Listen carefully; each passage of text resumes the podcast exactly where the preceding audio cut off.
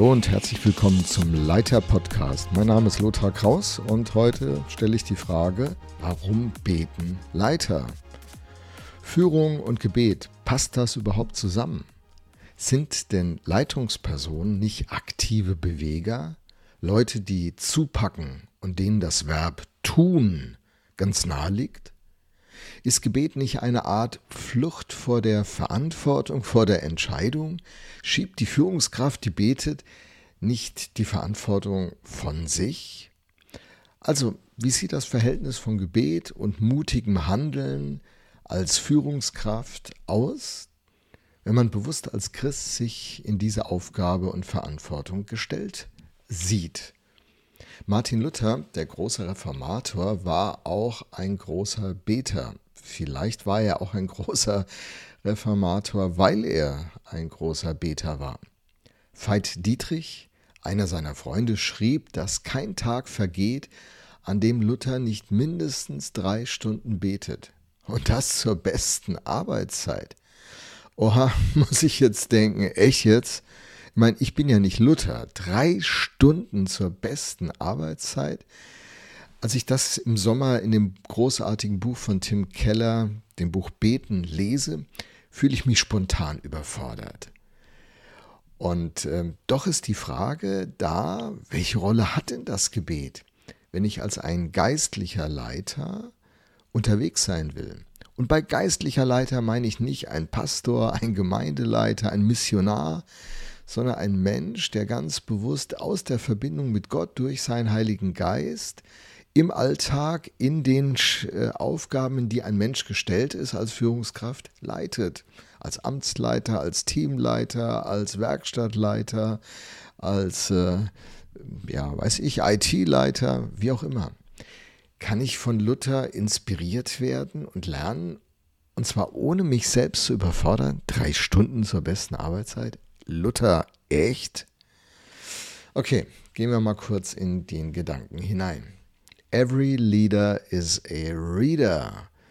Nun, der Satz ist äh, mir als Führungskraft schon sehr vertraut. Und Anbieter wie Get Extract oder Blinkist, ähm, das, die bauen ja mit ihren Angeboten genau darauf auf, dass Führungskräfte und Verantwortungsleute, Entscheider immer im Bilde sein müssen, sich fortbilden, lesen. Und dann frage ich mich, gibt es so eine Variante im Blick auf das Potenzial des Gebets? Every leader is a prayer warrior oder a prayer person, a prayer servant. So, also in dem Sinne ist jeder Leiter ein Beter. Und als Christ frage ich mich natürlich, wenn ich Verantwortung trage, wird denn geistliche Vollmacht und dieser himmlische Rückenwind, der die Dinge überhaupt erst möglich macht, wird es in meinem Leben nur zur Entfaltung kommen, wenn ich ein Beter werde? Das Neue Testament ist da relativ deutlich. In Jakobus 4, Vers 2 bis 4 steht, ihr streitet und kämpft und trotzdem bekommt ihr nicht, was ihr wollt, weil ihr euch mit euren Anliegen nicht an Gott wendet. Und selbst wenn ihr euch an ihn wendet, werden eure Bitten nicht erhört, weil ihr in verwerflicher Absicht bittet. Das Erbetene soll dazu beitragen, eure selbstsüchtigen Wünsche zu erfüllen. Also der Apostel Jakobus schreibt hier, dass, äh, dass es essentiell ist, dass wir mit unseren Anliegen, mit unseren Themen uns an Gott wenden. Und wenn wir es tun, ist es wichtig, dass unsere Gesinnung passt. Wenn da selbstsüchtige Motive die Leitmotive sind, dann hat so ein Gebet auch keine Aussicht darauf, erhört zu werden. Also für mich als Pastor, ich könnte beten, dass die Gemeinde wächst, dass Menschen zum Glauben finden. Also eigentlich richtige Gebete sozusagen für einen Pastor, oder? Aber wenn die Motive nicht stimmen, wenn ich eine große Kirche bauen will, um meinem Namen einen tollen äh, Glanz zu geben, dann äh, gerate ich in die Bredouille. Das sagt mir hier der Jakobus. Sich an Gott zu wenden ist aber der normale Ausgangsmodus, sozusagen der Default-Modus für eine Führungskraft, die geistlich leiten will. Und äh, es macht auch Sinn, wenn es zutrifft, was Paulus den Kolossern schreibt. In Kolosser 1, Vers 16 und 17 lesen wir, denn durch ihn wurde alles erschaffen, was im Himmel und auf der Erde ist, das Sichtbare und das Unsichtbare, Könige und Herrscher, Mächte und Gewalten. Das ganze Universum wurde durch ihn geschaffen und hat in ihm sein Ziel. Er war vor allem anderen da und alles besteht durch ihn. Also diesen Text muss man sich echt mal auf der Zunge zergehen lassen. Wenn alles mit Gott beginnt, wenn alles durch ihn besteht und alles auf ihn zuläuft, er sozusagen die Quelle von allem ist, der Ursprung und das Ziel, auf das alles bezogen ist, das Sichtbare und das Unsichtbare und alle Mächte und Könige und Herrscher und Gewalten, also alles, was imponiert und denkt, die Macht zu haben in dieser Welt, wenn alles letztlich unter Gott steht, dann macht es doch total Sinn, ihn in, die Mitte zu holen, alles auf ihn zu beziehen, alles aus seiner Perspektive zu betrachten, von ihm aus zu denken und dann der Führungsrolle so nachzukommen, dass äh, unsere Absichten und Ziele mit unserem Führen synchronisiert werden mit dem, was Gottes Idee ist und was Gottes Wesen ist, die hinter der ganzen Schöpfung steht.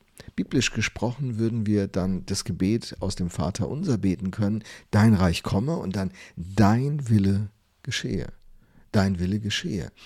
Der christliche Leiter, der vor Gott und unter Gott und mit Gott seiner Führungsaufgabe nachkommt und diese Verbindung durch Gebet herstellt, das ist einer, der letztlich diesen Gedanken verfolgt, Gott, dein Wille soll geschehen, wie er im Himmel bereits passiert, so soll es hier auf der Erde effektiv werden.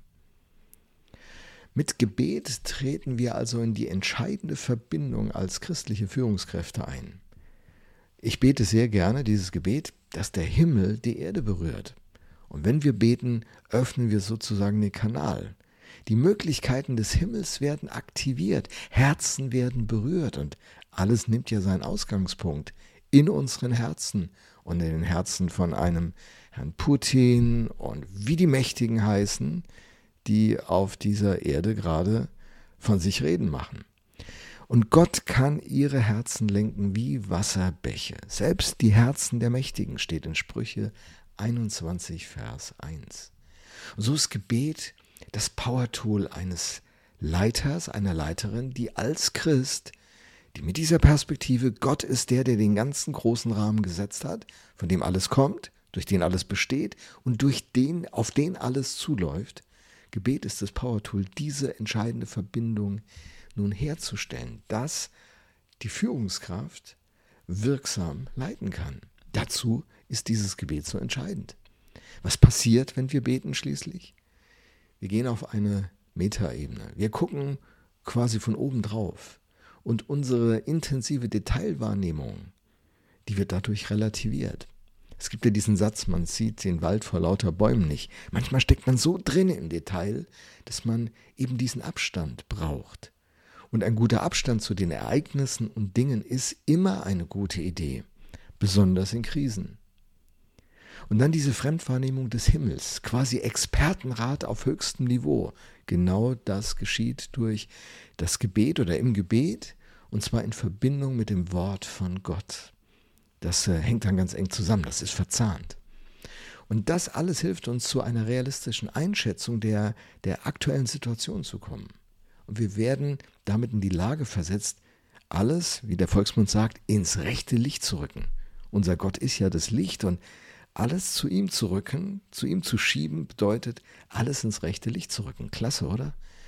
Und das macht uns zu Führungskräften, die dann mutig, glaubensvoll, realistisch und hilfreich unterwegs sind. Wir kommen zu guten Bewertungen, zu mutigen Handlungen und können Beweger sein, die etwas in die richtige Richtung bewegen.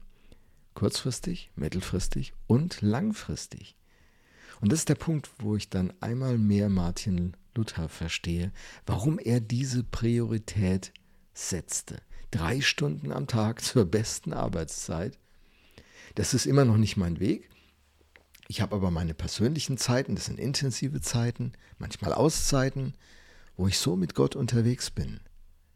Mein Grundsatz ist aber, alle Zeit zu beten, mein ganzes Leben mit und vor Gott zu leben, und zwar zu seiner Ehre. Wie es im 1. Korinther 10, 31 heißt, Das ist mein Leitbild. Ob ihr nun esst oder trinkt oder sonst etwas tut, tut alles zur Ehre Gottes. Schön, dass du bei dem Podcast dabei warst. Ich wünsche dir noch einen richtig guten Tag.